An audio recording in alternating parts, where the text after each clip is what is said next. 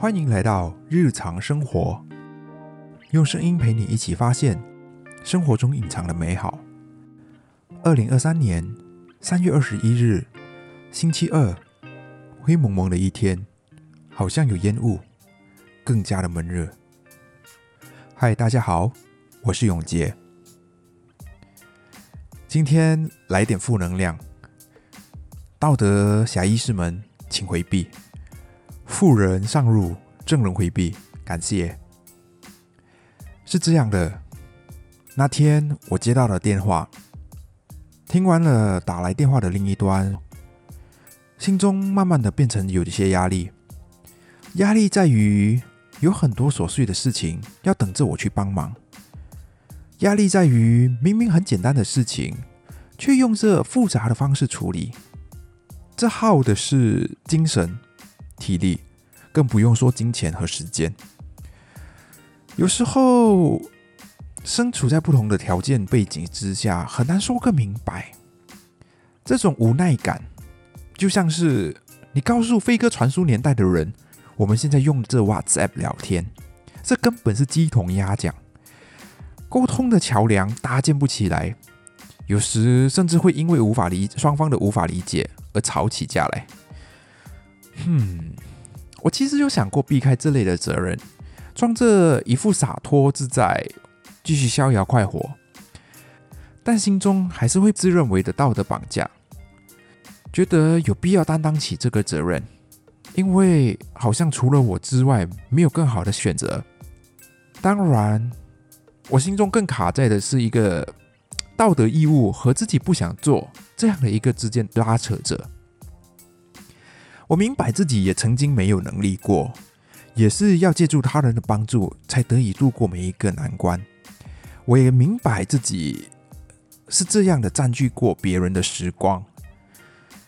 现在同样的角色对调，轮到对方需要帮忙，自然的我们就有那份义务，避不掉的需要的去回报，因为有欠有还。再来说的就是。出生在地球东方一边的我们，很容易经常提到孝悌忠信、礼仪廉耻的这样一个社会道德规范。如果真他妈的有这一把尺存在，我一定折断它。干嘛仗着道德这两个字就可以理所当然去期望每一个人一定得回报你？我个人来说，我做一件事就是真心的想做一件事，而不是抱着等别人的回报。我其实更想问的是，为什么不在我们身体有能力的时候，去为自己的未来的日子铺排，好让自己的独立能力得以延续下去？我懂大家情况不一样，可能有些是大环境，有些是出生条件等等的一大堆因素。好，我 acknowledge 这些因素的存在，but damn，我要开头就说了，这一集我要来点负能量。收到的护卫士们，请让路，好狗不挡路，失去点 OK。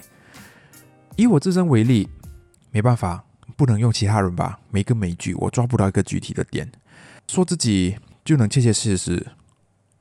我的生活准则是，尽可能在意外来临前，嘘，意外还没有来，所以我还在录音。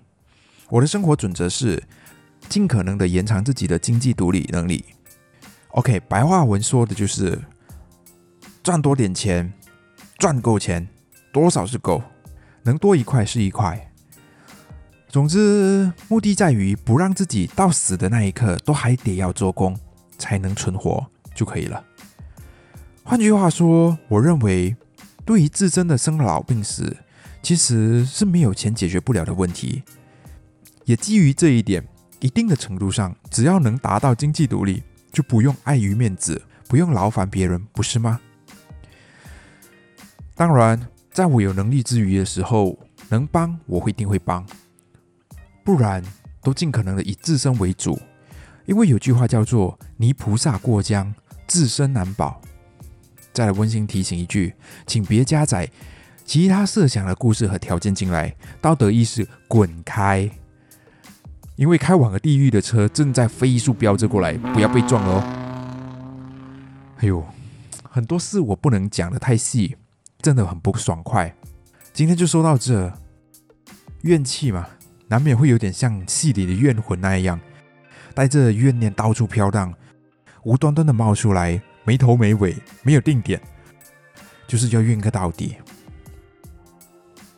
如果你喜欢我们的 Podcast，也欢迎你 follow 这把声音。日常生活，我们偶尔也可以聊聊黑暗面，呵呵。我们下期见。